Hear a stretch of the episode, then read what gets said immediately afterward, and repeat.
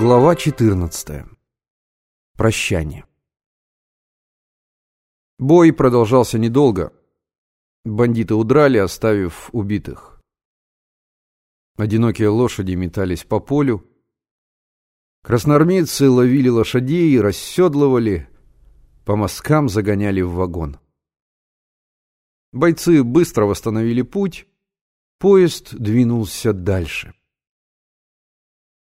В Бахмаче классный вагон отцепили от эшелона для дальнейшей отправки в Москву, а эшелон уходил на фронт. Перед отходом эшелона Полевой и Миша уселись в тени Пагауза. Миша на земле, Полевой на пустом ящике. «Ну, Миша, что скажешь на прощание?» Миша ничего не отвечал, только прятал глаза. «Да», — сказал Полевой. «Пришла нам пора расставаться. Не знаю, увидимся или нет.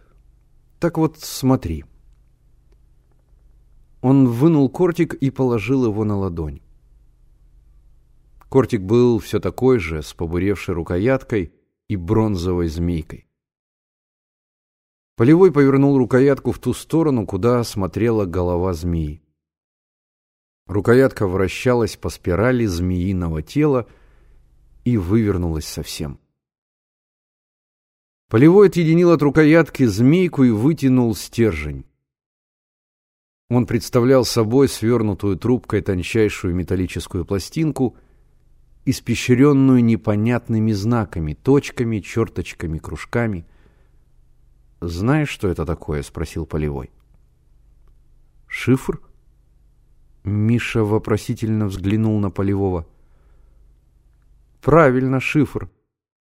Только ключ от этого шифра в ножнах, а ножны у Никитского. Понял теперь, почему ему нужен кортик? Миша утвердительно кивнул головой. Полевой вставил на место пластинку, завинтил рукоятку. Человека из-за этого кортика убили. Значит, есть в нем тайна. Надеялся я эту тайну открыть, до времени то. Он вздохнул. И таскать его за собой больше нельзя. Никто судьбы своей не знает, тем более война. Так вот, бери. Он протянул Мише кортик. Вернусь с фронта, займусь этим кортиком, а не вернусь. Он подмигнул Мише. Не вернусь, значит, память обо мне останется. Миша взял кортик. «Что же ты молчишь?» — спросил Полевой. «Может быть, боишься?» «Чего мне бояться?» «Главное, — сказал Полевой, — не болтай и берегись одного человека». «Никитского?» Никитский на тебя и не подумает, да и где ты его увидишь? Есть еще один человек. Не нашел я его. Но он Ревский. Может быть, случай вас столкнет, так остерегайся. Кто же это? Полевой снова посмотрел на Мишу. Фамилия его Филин. Филин, задумчиво повторил Миша. — у нас во дворе тоже Филин живет. Как его имя отчество? Не знаю, я его сына знаю, Борьку. Его ребята Жилой зовут. Полевой засмеялся. Жила. А он из Ревска, этот Филин? Не знаю. Полевой задумался. Филин их много, а этот вряд ли в Москве. Должен он запрятаться поглубже. А все же остерегайся. Это народ такой. Одним духом в Могилевскую губернию отправят. Понял? Понял. Не робей, Михаил Григорьевич. Полевой хлопнул его по плечу. Ты уже взрослый, можно сказать. Снялся с якоря. Только помни. Он встал. Миша тоже поднялся. Только помни, Мишка, сказал Полевой, жизнь как море. Для себя жить захочешь. Будешь, как одинокий рыбак в негодной лодчонке, к мелководью жаться, на один и тот же берег смотреть да затыкать пробоины рваными штанами, а будешь жить для народа, на большом корабле поплывешь, на широкий простор выйдешь. Никакие бури не страшны, весь мир перед тобой. Ты за товарищей, а товарищи за тебя. Понял? Вот и хорошо. Он протянул Мише руку, еще раз улыбнулся и пошел по неровным шпалам, высокий, сильный, в наброшенной на плечи серой солдатской шинели. Перед отходом поезда состоялся митинг, на вокзале собралось много народу, пришли жители города и рабочие депо. Девушки прогуливались по платформе, грызли семечки и пересмеивались с бойцами.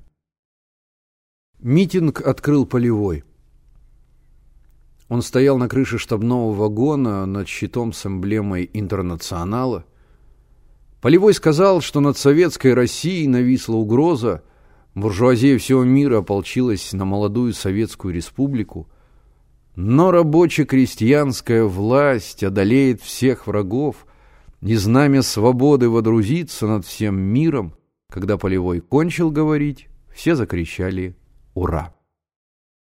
Затем выступил один боец. Он сказал, что у армии кругом нехватка, но она, армия, сильна своим несгибаемым духом, своей верой в правое дело. Ему тоже хлопали и кричали «Ура!», и Миша с Генкой, сидя на крыше штабного вагона, тоже хлопали в ладоши и кричали «Ура!» громче всех. Потом эшелон отошел от станции.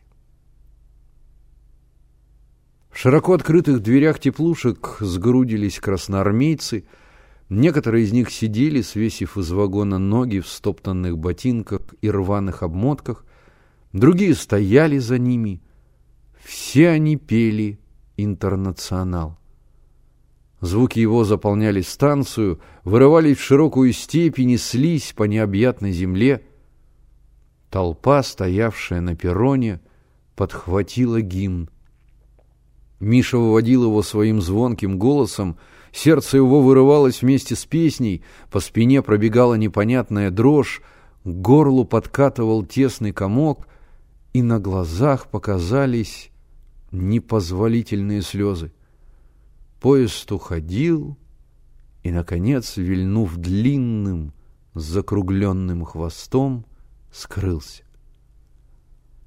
Вечер зажег на небе мерцающие огоньки — Толпа расходилась, и перрон опустел.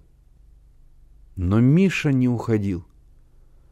Он все глядел вслед ушедшему поезду туда, где сверкающая путаница рельсов сливалась в одну узкую стальную полоску, прорезавшую горбатый туманный горизонт, и перед глазами его стоял эшелон, красноармейцы, полевой в серой солдатской шинели — и мускулистый рабочий, разбивающий тяжелым молотом цепи, опутывающие земной шар.